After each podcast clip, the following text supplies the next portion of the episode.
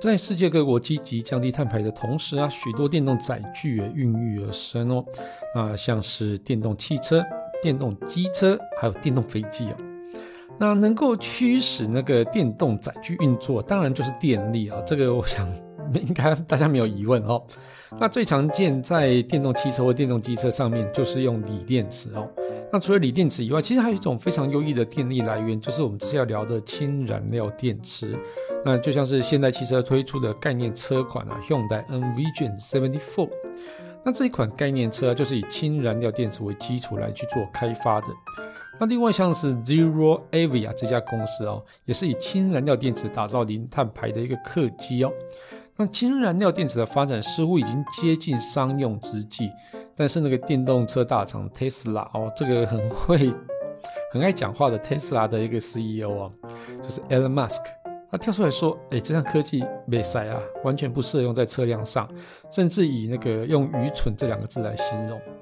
到底氢燃料电池是电动载具的未来，还是真的没有想象中的美好呢？我们这集就来聊一下那个。”干净的氢燃料电池是不是真的那么美好？我是 Kissplay，那我们就开始吧。人类因为梦想而伟大，梦想因为科技而实现。科技新知、三 C 潮流、网络世界、虚拟宇宙，全部都在科技酷酷扫。好，当然，首先我们还是要聊一下那个氢燃料电池哦。不过话说，那个 Elon Musk 最近惹了蛮多事情哦，那也不晓得是真的是假的。每次看到 Elon Musk 的脸，就觉得哎，好像不晓得又发生什么事情哦。在每次在媒体上看到的时候，就觉得哇，这是他的八卦真的是非常的非常的多哦。好，那不过那个离题的，我们聊一下氢燃料电池哦。氢燃料电池其实就是燃料电池的一种，嗯。那只是它的燃料使用的是氢气，那意思是说，燃料电池其实你还有其他的哦原料是可以使用的哦。那其实我们可以把它当成一个小型的一个发电厂。那它其实不像一般的锂电池需要充电储存电力之后呢，再去提供电力。也就是说，像是我们呃一般的 Tesla，我们要去路上去看那个充电桩嘛。那充电桩有那个充电枪插到那个车上之后，充饱电之后才能继续往前跑。那说到以氢气为燃料，那大家我觉得有可能会有一点害怕啊，不是应该有一点害怕，应该是蛮害怕的哦。那毕竟氢气，我想大家应该都知道是一个非常容易燃烧的气体哦。那如果燃烧之后呢，哦，很有可能会产生爆炸哦，那这个非常危险，对。那但是氢燃料电池并不是真的去燃烧氢气，而是用比较缓和的氧化还原反应啊，把化学能哦转换成电能的一个过程哦，就是它也是氧化了，但只是不是用燃烧这种方式来去做氧化，是用哦像离子交换的方式这样子。那氢燃料电池啊，当然就是把氢气注入电池里面，那当成燃料。哦，那这个氢气呢会落会注入在电池的阳极哦，那氧气呢就会注入在电池的阴极哦。那但是氧气其实在在空气中出呃非常多啊，有时候就是直接注入那个一般的空气就可以了哦。所以呢，在阳极的氢气啊，经过那个催化剂的作用之后，会把氢气分解成两个氢质子跟两个电子哦。啊，氢气大家知道 H two 嘛。哦，所以它会有两个质子跟两个电子。好，那电子呢就会经过电路呢形成电流，达到阴极。那氢质子呢就会被另外一边的氧气所吸引啊，透过薄膜达到阴极。那在阴极催化剂的作用底下，氢质子跟氧还有电子呢就会发发生反应，变成水分子。哦，所以呢水水就是一个燃料电池唯一的排放物哦，就等于它的废料就是水。嗯，这种废料真的是还蛮好的哦。缺水的时候是不是也可以这样做？哦，当然这个是非常缓慢的啦。这我觉得它产生的就像产生的水不会太多了哦。那所以过程中并没有真正的燃烧，而是透过催化剂来去做分解跟结合哦。那能让氢燃料呃电池持续发电，最重要当然刚刚讲的嘛，就注入氢气这件事情啊。也因此啊，使用氢燃料电池的一个汽车，必须要有高压的气瓶来去装载氢气，也就是你一定要有氢气的来源这样子哦。氢气在空在一般空气中存在的非常少啊。嗯，好，那其实现在其实有蛮多车厂其实都已经有在开发氢燃料电池的哦。就像我们刚刚提到那台，就是就是 Hyundai 的一个未来车嘛。对，那但是它其实已经有开发起呃蛮多的车款的哦。就是像韩国现在跟日本的那个 Toyota，其实都在二零一九年底的时候都有哦去开发出氢燃料电子汽车哦。那韩国现在汽车它开发的氢燃料汽车啊，叫做 Hyundai Nexo 哦。其实它就有创下单趟哦一七百七十八公里的一个记录哦，那就是用高压气瓶去装载氢气，然后用那个氢燃料电池去供给这样子哦。后来在二零二一年四月的时候，又创下单趟八百八十八公里的一个记录哦，这个都非常厉害。那丰田的 Toyota 呢，在二零一四年其实就发表第一代氢燃料电池的呃汽车哦，叫做 V 来哦未来。那后来呢，在二零二零又推出第二代啊，然后有在法国进行那个续航测试的时候，哇天哪，它可以超过一千公里哦，这个非常的厉害哦。那除了车厂以外，我们前面提到那家航空业者啊，叫 Zero Avi 啊哦，它其实也蛮积极在开发氢燃料电池的一个客机哦，但是它使用的应该是不是高压气瓶，而是用那个液态的氢这样子去做它的燃料这样子。那近期其实它有得到一个六千八百万美元的一个 B 轮融资融资哦哦，所以我觉得整个就是让那个氢能源啊，就前景一片看好的感觉哦。不过呢，说到氢燃料电池啊，虽然看起来很美好，但是其实，哎，你看也有车厂开发出来嘛，但是你看还没普及哦，而且甚至那个哦，连那个车就是车厂有开发的，其实也很少。那市面上当然也更少。那目前看起来，Toyota 有可能会引进台湾。那引进台湾之后，可能还是会有一点，不是小小问题，还蛮大问题的，因为没有加气站哦，这件事情哦。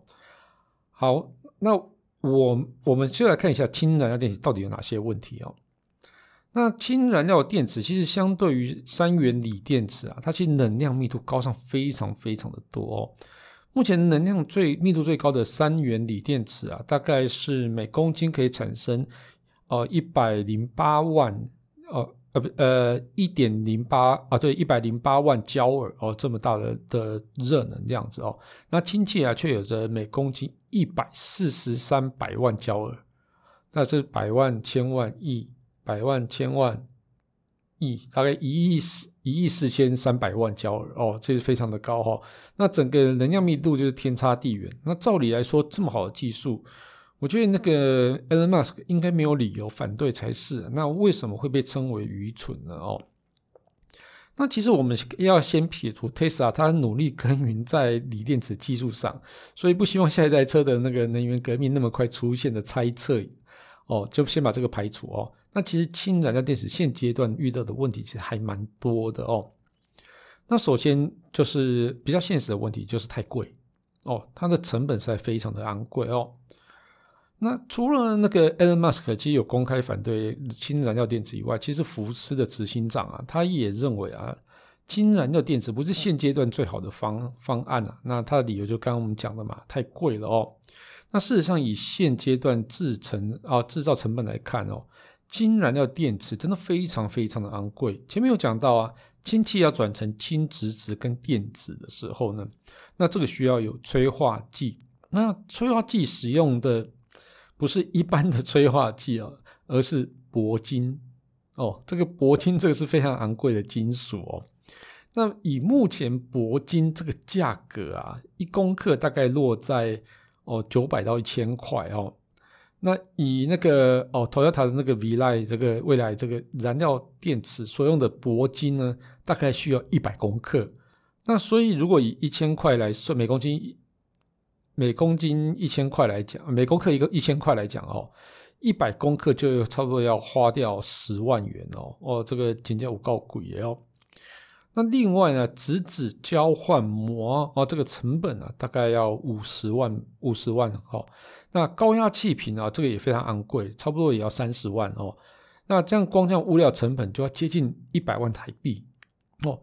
那如果我们换成 Tesla 使用的，就是七十五 k 啊，七十五 k 瓦小时啊，这个三元锂电池来讲哦，那成本大概只要三三十万左右，那将近七十万的一个成本差距，对一台售价两百万元的车来讲，哦，这个比例真的是非常的高哦。所以你你觉得有可能就是这个氢燃料电池的车只卖两百万吗？它可能要卖到三百万、四百万去了，哦，所以这个变成非常昂贵的一台一台车。那另外呢，氢气的取得其实也是蛮不容易的哦。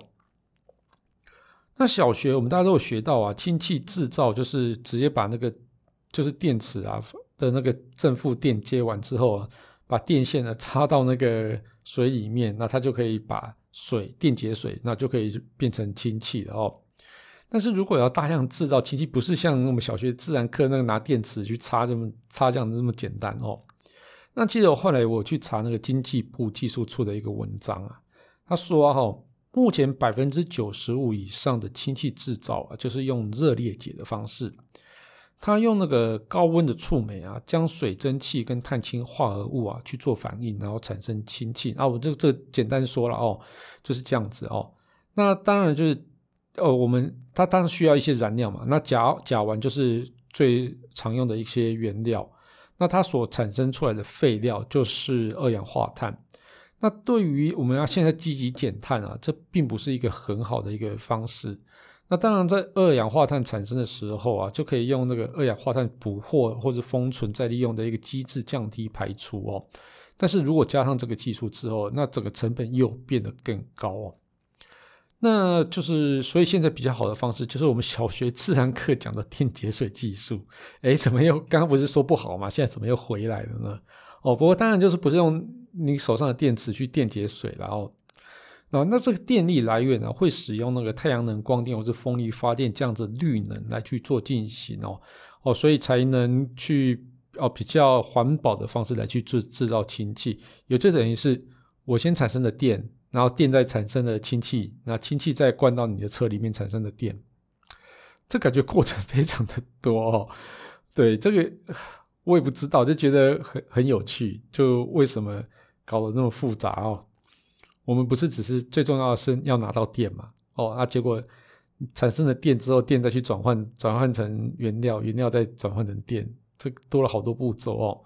不过呢，呃，就是以。电解水的方式啊，这个整转换效率其实是偏低的哦。那制造成本也比之前讲的方式要高出非常的多，大概高出三到八倍。